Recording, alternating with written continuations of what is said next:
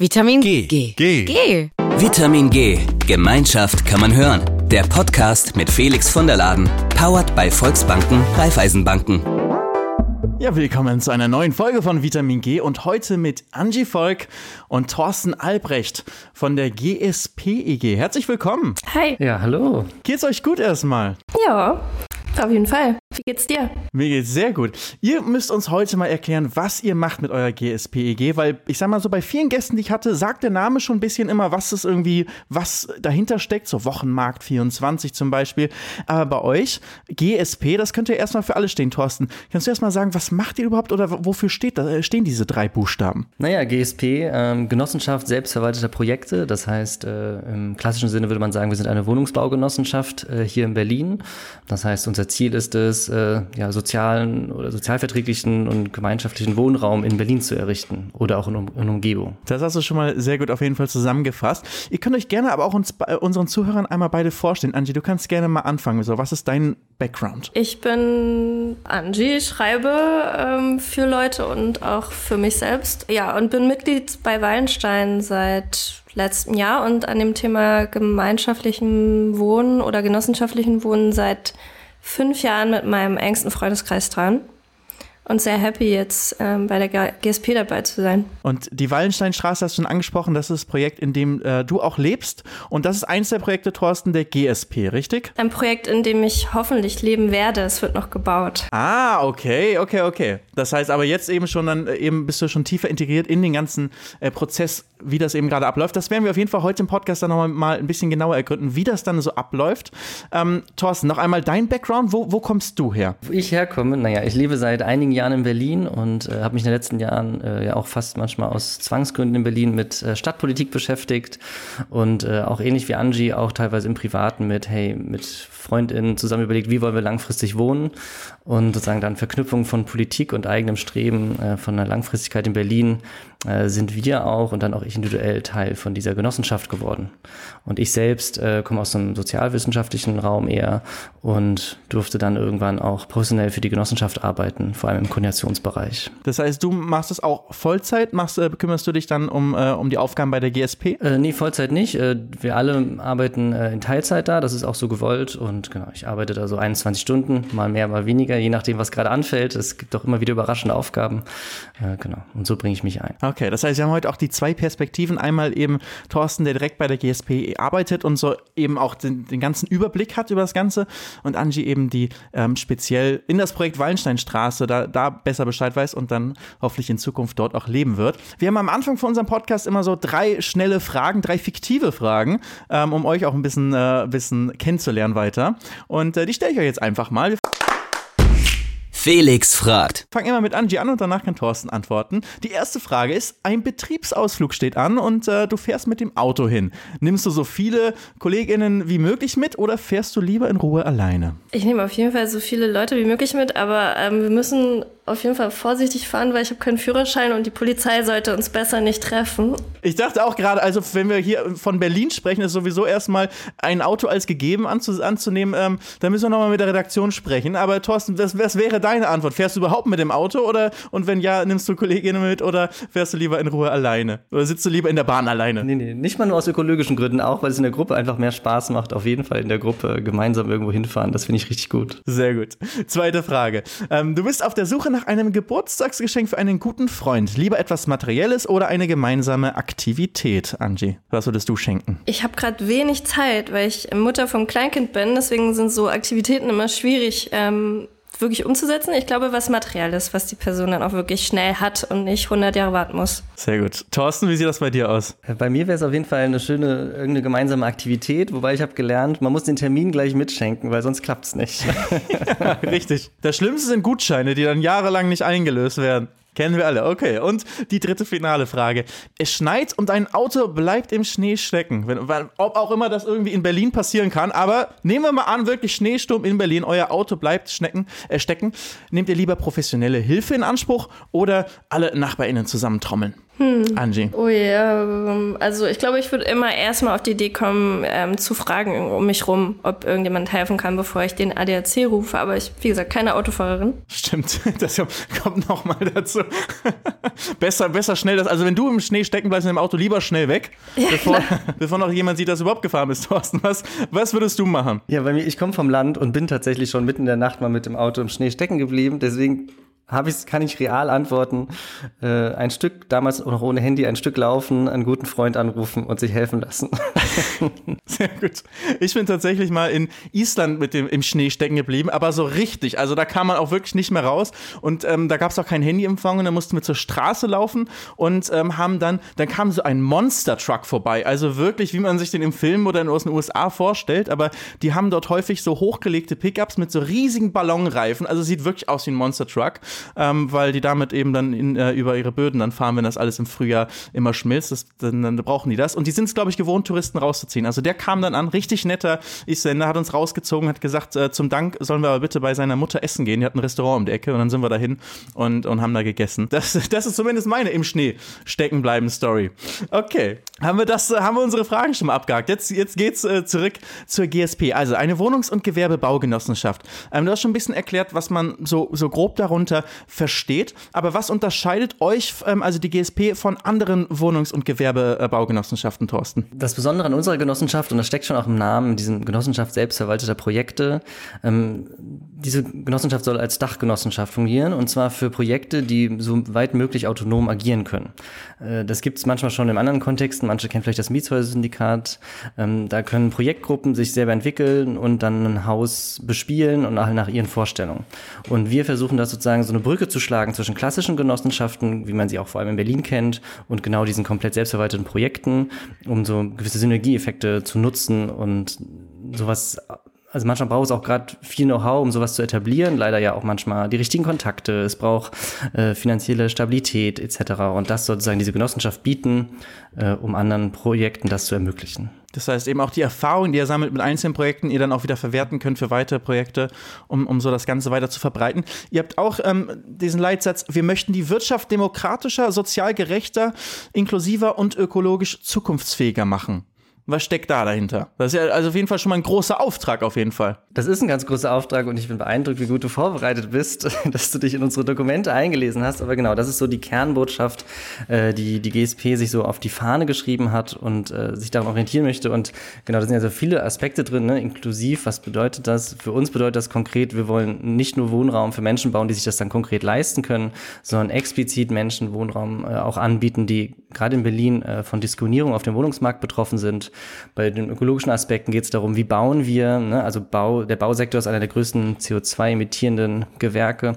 Und äh, da geht es zum Beispiel darum, dass wir das Wallenstein-Projekt in Holzbauweise bauen wollen, was äh, sehr relativ energieschonend ist. Neubau ist immer problematisch, was Energie betrifft, aber es gibt trotzdem Verbesserungsmöglichkeiten. Andi, war das auch für dich einer der Gründe für das äh, Projekt Wallensteinstraße, dass ihr euch dafür in, in, entschieden habt, dass es eben ähm, zum Beispiel nachhaltiger gebaut wird? Ja, auf jeden Fall. Das Projekt ähm, hat viele, ziemlich viele Punkte, die wir ähm, als Gruppe zu unseren Werten und Idealen gemacht haben. Und da ist dieser Nachhaltigkeitsaspekt sehr ähm, groß, aber auch der äh, inklusive, solidarische Ansatz, den das Projekt hat. Also es ist ein sehr wertegeladenes Vorhaben oder also die GSP generell.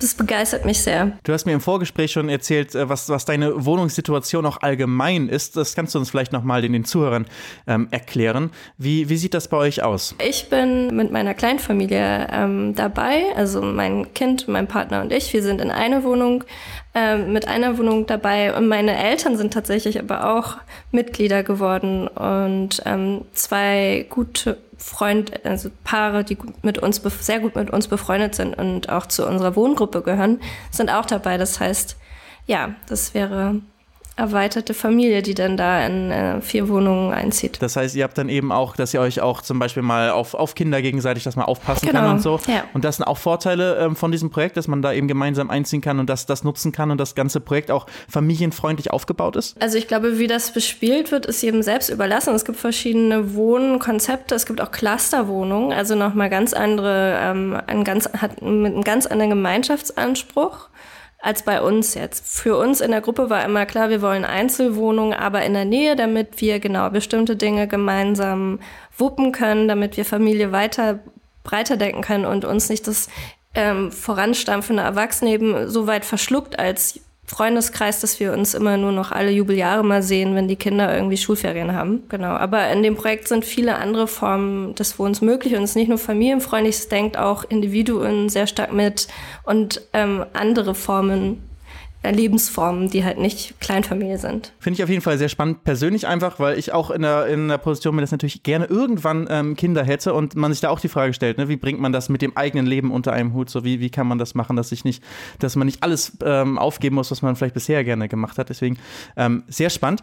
Thorsten, ich wollte mit dir noch darüber sprechen, die GSP, als sie ursprünglich gegründet wurde, oder auch natürlich hat das noch weiterhin, sind es weiter auch Motivationen, ähm, speziell auch in Berlin, ist ja Wohnungsmangel ist ein, ist ein ganz großes Thema. War das auch eine Motivation für die, für die GSP und auch vor allem der Mangel an erschwinglichem ähm, Wohnraum? Das ist auf jeden Fall einer der Kernfaktoren. Natürlich so eine ganz konkrete, ja fast schon für manche Menschen auch eine Bedrohungslage in Berlin, was Wohnraum betrifft. Ne? Verdrängung nach außen.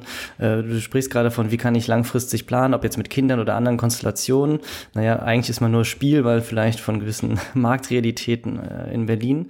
Und dem sollte natürlich was entgegengesetzt werden, aber es kommt schon auch dazu, hey, es braucht vielleicht auch was anderes, noch eine andere Form von äh, gemeinsamem Wohnen, weil was oft stattfindet. Und das passiert teilweise auch im städtischen Wohnungsbau, da werden einfach nur Siedlungen gebaut, wo zwar günstig gewohnt werden kann, aber es gibt es ist gar nicht vorgesehen, dass da groß Leben stattfindet. Und die GSP möchte auch schon, nein, das sollen nicht nur Schlaforte sein, das sollen auch Lebensorte sein. Und zum Beispiel das Projekt Weinstein, ne, da wird eine Kita gebaut, äh, da wird sogar eine Pflegeeinrichtung voraussichtlich gebaut, es gibt Plätze für soziale Träger, es gibt Gemeinschaftsräume. Das heißt, es ist auch ganz klar, es ist nicht nur Wohnen, nein, es ist auch wirklich da gemeinsam agieren und leben oder zumindest die Rahmenbedingungen dafür schaffen. Wie es dann realistisch am Ende ausgelebt wird, hängt natürlich vor allem von den äh, Menschen, die dort leben, selber ab. Wie seid ihr da so in der Genossenschaft organisiert? Also wer kümmert sich um, um welche Projekte? Ähm, wird das, wie wird entschieden, dass zum Beispiel eine Kita mit, mit reingebaut wird? Wie, was sind das für Prozesse bei euch? Angie, möchtest du oder soll ich was dazu sagen?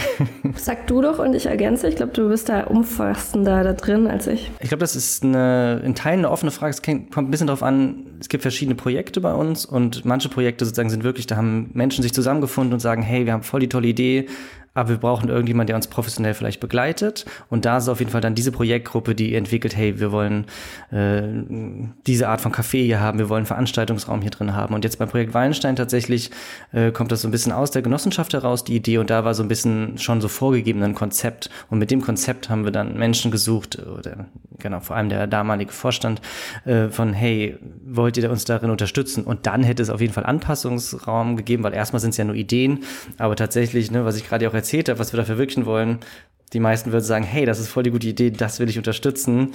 Ähm, es gab bisher keine Gegenstimmen gegen Kita. also es gibt auf jeden Fall viel Spielräume, um in Arbeitskreisen bestimmte Vorhaben irgendwie ähm, einzubringen. Also es gibt einen Arbeitskreis Gemeinschaftsräume und Gemeinschaftsflächen der Fahrradtouren in den letzten Monaten gemacht hat, um verschiedene andere Wohnprojekte kennenzulernen und zu erfahren, wie man Gemeinschaftsflächen bespielen kann und gestalten. Und also man kann sich sehr einbringen, bottom-up quasi, wenn man so rumsprechen möchte.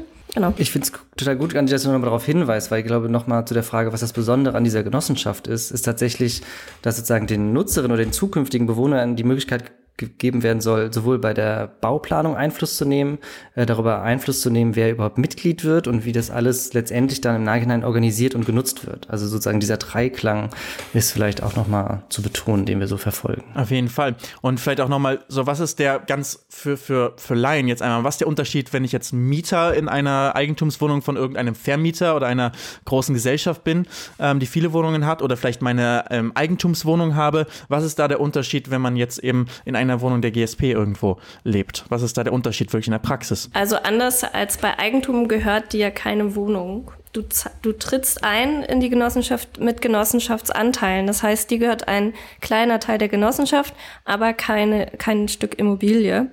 Du hast dann Wohnrecht über die Zahl der Genossenschaftsanteile für eine bestimmte Fläche an ähm, Wohnraum meistens dein Leben lang. Das heißt, ähm, diese, Wo diese Wohnstabilität ist sehr eigentumsähnlich, aber du hast dann am Ende jetzt keine Immobilie deines Lebens, die du dann vererben kannst.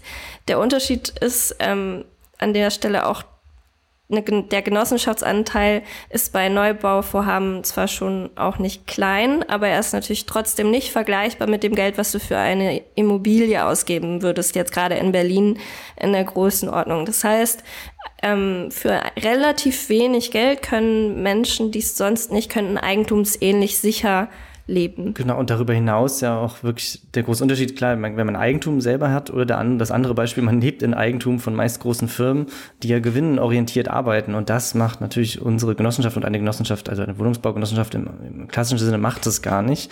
Das heißt, da natürlich auch einfach eine ganz andere Kostenperspektive langfristig vorhanden ist und die ganz große Besonderheit in Genossenschaften ist so eine Art Identitätsprinzip und zwar Vermieter und MieterInnen sind quasi eins, ne? weil letztendlich äh, die Mitglieder der Genossenschaft ja an sich selber über Umwege vermieten und da natürlich auch gar nicht so ein gewinnorientiertes Streben überhaupt äh, stattfinden kann. Das hört sich alles so richtig gut an. Dann gibt es wahrscheinlich auch viele Leute, die eben bei euch Mitglied werden wollen und darüber eine, eine schöne Wohnung in einem schönen Neubauprojekt, ähm, wie zum Beispiel der Wallensteinstraße, bekommen wollen. Hab, müsst ihr dann auch also kann einfach bei euch jeder praktisch kommen und eine Wohnung ähm, dadurch dann ähm, also investieren und ähm, Mitglied werden und Anspruch auf eine Wohnung bekommen oder habt ihr einen Auswahlprozess, weil es eigentlich zu viele Bewerber gibt? Also aktuell ist die Situation, dass wir quasi voll sind, was bestimmte Flächen angeht. Ich glaube tatsächlich, es gibt noch WBS-Wohnungen, aber genau, wir haben ein Belegungskonzept.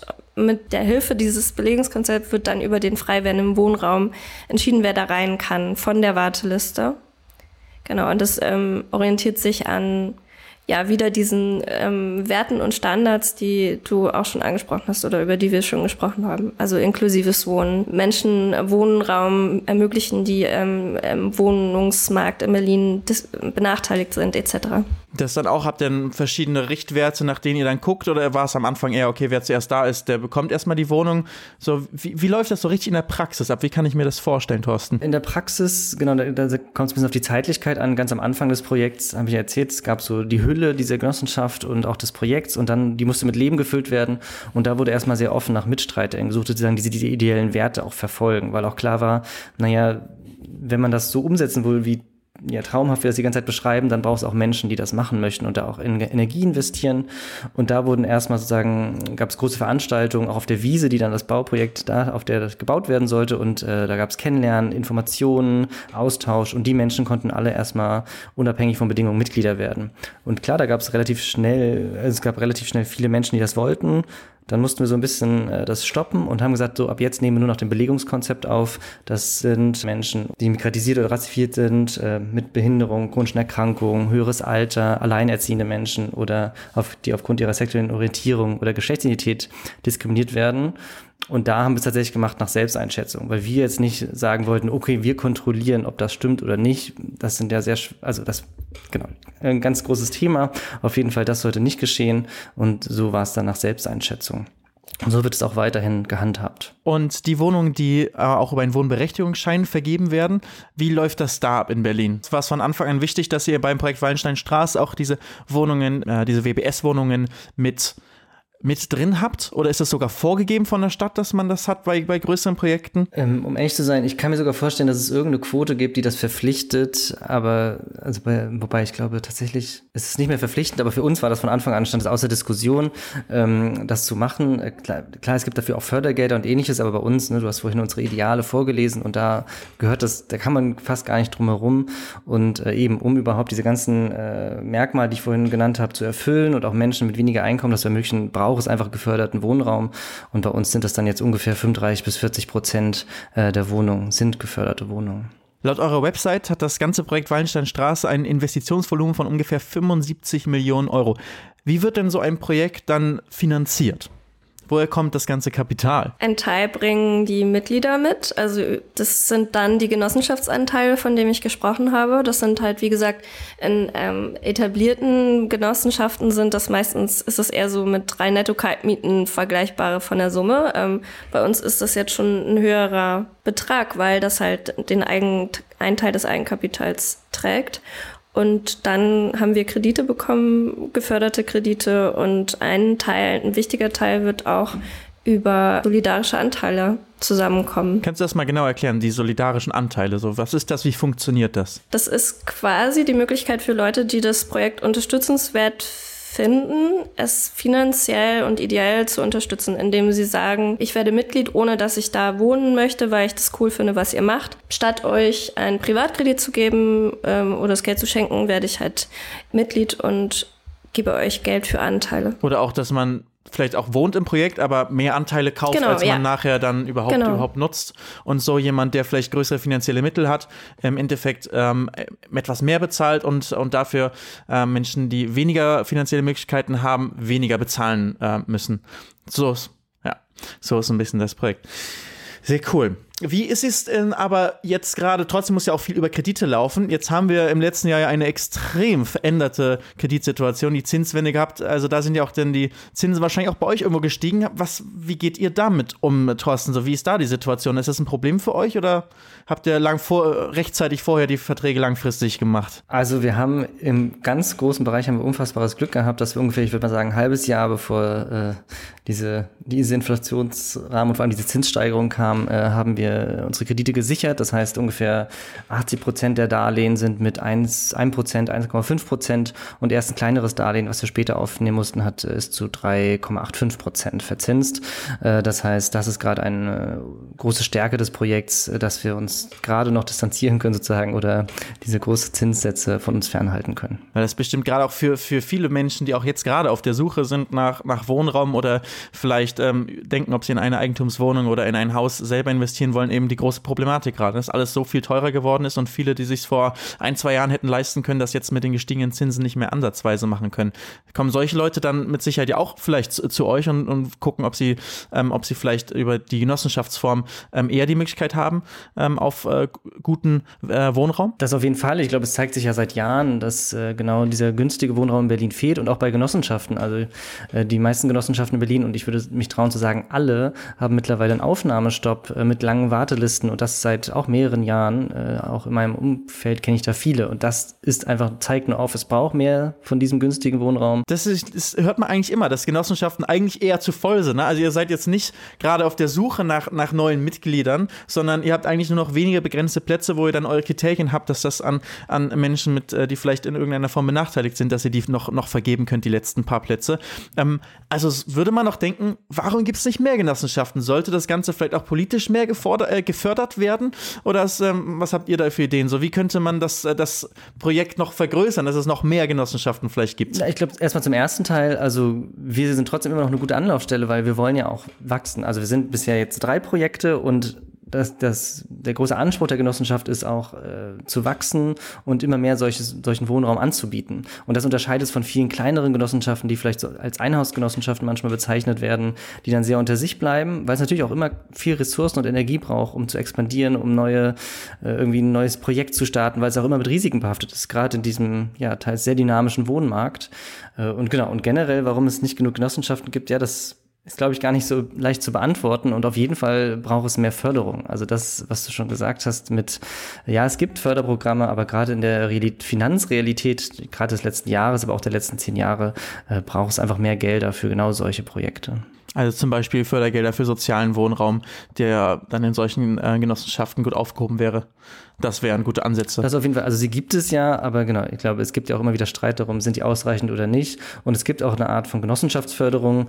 Nur damit die dann wirklich sagen, dazu führt, dass mehr genossenschaftlich gebaut wird, müssten da einfach die Bedingungen sich ändern und die Politik sich vielleicht auch bewusster entscheiden, hey, wem vergeben wir Flächen? Wen unterstützen wir eigentlich? Sind es PrivatinvestorInnen oder nein? Sind es eben, also städtische Wohnungsbaugesellschaften oder eben äh, gemeinwohlorientierte Genossenschaften? Und äh, ich glaube, da kann die Politik sich noch einiges überlegen. Und selbst wenn dann mal so eine, eine, ähm, eine Baugenehmigung ähm, erteilt wurde oder ein Projekt an sich erstmal ins Rollen kommt, gibt es ja im Bau auch immer wieder neue Probleme. Davon könnt ihr wahrscheinlich auch ein Lied singen, oder? Was, äh, Angie, weißt du, was gab es oder gibt es bisher für Probleme beim Bau, die vielleicht auch für Verzögerungen sorgen? Gibt es auch irgendwelche Umweltauflagen oder wurden irgendwelche Tiere gefunden, die erst umgesiedelt werden müssen?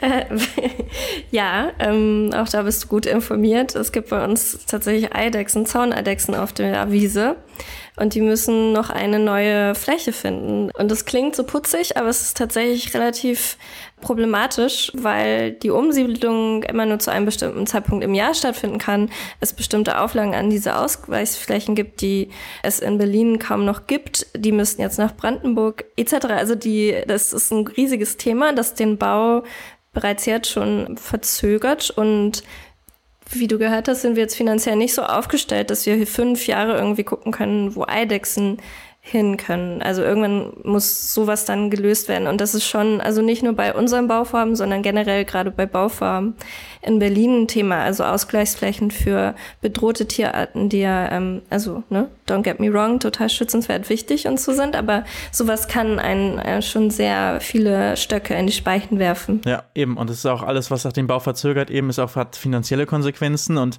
gerade auch, ne, wenn man äh, selber sein eigenes Geld investiert hat in die, in die Anteile und dann aber trotzdem trotzdem nicht wohnen kann, dann äh, sorgt das eben auch für viele Probleme. Thorsten, ist das auch irgendwie ein ähm, tja, total merkwürdig, dass auf der einen Seite auch von der Politik gefordert wird, mehr Wohnraum ähm, und, und dann, wenn dann irgendwie was gebaut werden soll, dann gibt es aber diese ganzen Regularien und, und irgendwie keinen leichten Weg daraus, weil, Angie, wie du gesagt hast, so natürlich die, wenn diese Arten schützenswert sind, dann muss man sich irgendwie darum kümmern, aber es muss ja irgendwie eine praktikable und relativ schnelle Lösung auch geben, damit Wohnraum geschaffen werden kann. Ja, da muss ich jetzt wahrscheinlich ein bisschen drauf achten, weil naja, je nach Moment kann man darüber auch sehr ärgerlich sein, weil man natürlich ist, medial wird natürlich viel gesprochen von, es sollen pro Jahr in, allein in Berlin 20.000 äh, sozial, überhaupt Wohnungen gebaut werden, davon viele Sozialwohnungen. Und wenn man denkt, naja gut, wartet mal kurz, dann müsst ihr auch die Bedingungen dafür schaffen. Und ihr wisst seit Jahren auch, woran es scheitert, zum Beispiel diese Ersatzflächen für äh, bedrohte Tierarten. Und wenn teilweise so, naja, eigentlich ganz klare Basics nicht erfüllt würden, dann ist so ein bisschen die Frage, na gut, dann braucht ihr euch nicht wundern, wenn das nicht geschieht. Und ja, da könnte man sehr lange drüber reden, äh, wer da alles involviert ist. Es gibt viele Interessentengruppen und naja, teilweise, genau, was auch gerade Thema war und Angie ja gesagt hat, wenn es da zu einer Verzögerung kommt, dann kostet das Geld. Was bedeutet das am Ende? Es bedeutet, die Miete steigt. Und das bedeutet auch, wenn dieser Planungsprozess länger wird und unsicherer ist, das können sich dann am Ende nur noch wohlhabende Investoren le leisten. Und da hört man schon, dass dann strukturell ähm, nur große, potenziell Milliardenfirmen sich das leisten können und genossenschaftliche oder gemeinwohlorientierte Projekte allein aufgrund dieser strukturellen Benachteiligung am Ende hinten runterfallen. Und da muss die Politik unbedingt was tun. Ja, ein ganz, ganz wichtiger Punkt, denke ich auf jeden Fall auch. Ähm, und generell, je weniger Wohnraum zur Verfügung steht, desto knapper das Angebot, desto höher sind die, sind die Mieten, desto höher sind die Kosten für, für alle, für diesen, für den Wohnraum, den es ähm, überhaupt gibt. Was sind ähm, bei euch, vielleicht bei der GSP, ähm, Thorsten, noch für weitere Projekte ähm, neben der Wallensteinstraße oder vielleicht nach der Wallensteinstraße? Gibt es da schon Ideen ähm, oder weitere Projekte, die gerade laufen? Äh, genau, es gibt noch gerade zwei weitere Projekte. Eins ist in Brandenburg, in Luckenwalde. Äh, da ähm, hat die Genossenschaft ein Projekt ähm, der alten Konsumgemeinschaft oder Konsumgenossenschaft. Ähm, das sind denkmalgeschützte Gebäude und da entwickeln wir gerade ein Konzept. Es gibt sowohl BestandswohnerInnen als auch jetzt suchen wir Projektgruppen, die da einsteigen wollen. Und es gibt äh, in Friedrichshagen direkt äh, am Müggelsee ähm, das Projekt Werseestraße, da ist eine Projektgruppe, hat sich selbst schon gefunden und ist dann an die Genossenschaft herangetreten. Die haben dann mittlerweile ein Konzeptverfahren gewonnen, um eine Fläche zu bebauen und sind da auch schon im konkreten Planungsprozess. Und da wird also jetzt auch gebaut. Das heißt, wenn jetzt jemand, der vielleicht aus Berlin oder Brandenburg äh, kommt und irgendwie interessiert ähm, ist an, an euch, an euren Projekten und vielleicht selber auch an Wohnraum interessiert ist, ähm, an, an wen könnte man sich da wenden? Auf jeden Fall erstmal unsere Webseite besuchen, äh, gsp.coop.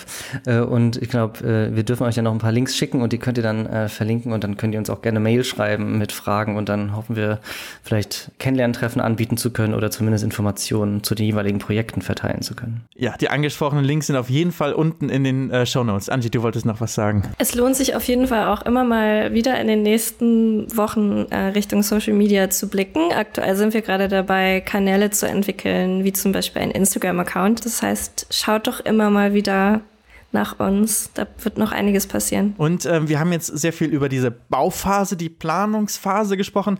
Ähm, wie sieht das aus, äh, frage ich mich noch, wenn das ganze Projekt erstmal fertig steht? Der Kindergarten läuft, die, äh, die in den Wohnungen es sind die Möbel alle da und ähm, sind alle vergeben und überall wird, ähm, wird gelebt.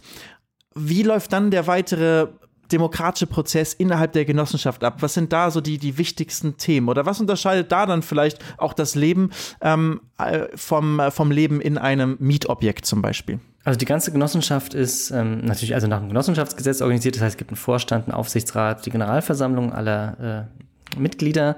Äh, und dann gibt es nochmal, und das ist das Besondere unserer Genossenschaft, da gibt es Arbeitskreise vor allem. Also es gibt ähm, den Nutzerinnenbeirat, das sind die Menschen, die am Ende im Projekt leben. Es gibt den Projektbeirat, das sind die Beteiligten in der Entwicklung des Projekts. Und es ähm, gibt den Mitarbeiterinnenrat, das sind die Menschen, die für die Genossenschaft arbeiten. Und in diesen jeweiligen Beiräten äh, werden dann Entscheidungen getroffen. Und jetzt konkret, wenn Wallensteinstraße irgendwann gebaut ist und Menschen da leben, dann ist es der Nutzerinnenbeirat. Und das ist das zentrale Gremium, das Entscheidungen über das Leben vor Ort trifft. Die können das dann delegieren in Arbeitskreise, die es ja jetzt auch teilweise gibt. Genau, und das äh, soll ungefähr so eine Soziokratie darstellen, also möglich ein konsensorientiertes, basisdemokratisches Agieren. Das heißt, da kann man auch in der, in der Zukunft weiter formen, auch wenn das Projekt steht, können die Bewohner gemeinsam weiter formen, wie, wie die Zukunft aussehen soll. Das finde ich ist ja auch ein, ein sehr äh, guter Aspekt an einer solchen Genossenschaft. Vielen, vielen Dank an euch beide auf jeden Fall, dass ihr heute mit dabei wart. Vielen Dank, ähm, Thorsten Albrecht und Angie Volk, dass ihr uns von der GSP und äh, speziell auch heute vom Einzelprojekt von der Wallensteinstraße ähm, erzählt habt. Ich wünsche euch auf jeden Fall viel Erfolg, dass, äh, dass die, Krö äh, die Kröten, die Eidechsen, dass die möglichst ähm, bald ordentlich umgesiedelt sind und der Bauprozess weiter fortschreiten kann und keine weiteren Probleme auftreten. Hört sich alles sehr, sehr cool an. Ich packe die Links, wie gesagt, unten rein in die Shownotes für alle, die sich noch weiter informieren wollen oder vielleicht selbst Interesse haben. Dann kann ich schon die nächste Folge ankündigen. In zwei Wochen geht es nämlich weiter mit Philipp Alberti. Das ist Vorstand, ein, einer der zwei Vorstände der Hammer Eis EG. Hammer Eis. Jetzt frage ich euch einmal, was denkt ihr ist die Hammer Eis EG? Das sind zu schmutzige Gedanken, das kann ich hier nicht teilen. An schmutzige Gedanken hätte ich jetzt gar nicht gedacht. Okay, Angie. Und Thorsten, was sagst ich du? Ich habe nur ganz große Augen und ich komme auf überhaupt nichts. Es muss um Eis gehen und Hammer. Es ist Crush-Eis, aber da mache ich doch keine. Ich, ich bin fasziniert auf jeden Fall von diesem also Wort. Meine, meine erste Idee war auf jeden Fall, dass es um ein leckeres Speiseeis geht. Ah. Geht es aber nicht. Es geht um was anderes. Um was genau, das haben wir auf jeden Fall dann in der nächsten Folge. Wird auch sehr, sehr cool. Aber heute erstmal danke fürs Zuhören und danke Angie und Thorsten fürs Dabeisein und Erzählen heute. Vielen Dank dir. Danke dir. Vitamin G. G. G. G. Das war Vitamin G. Gemeinschaft kann man hören. Der Podcast mit Felix von der Laden. Powered bei Volksbanken, Raiffeisenbanken. Alle 14 Tage eine neue Folge.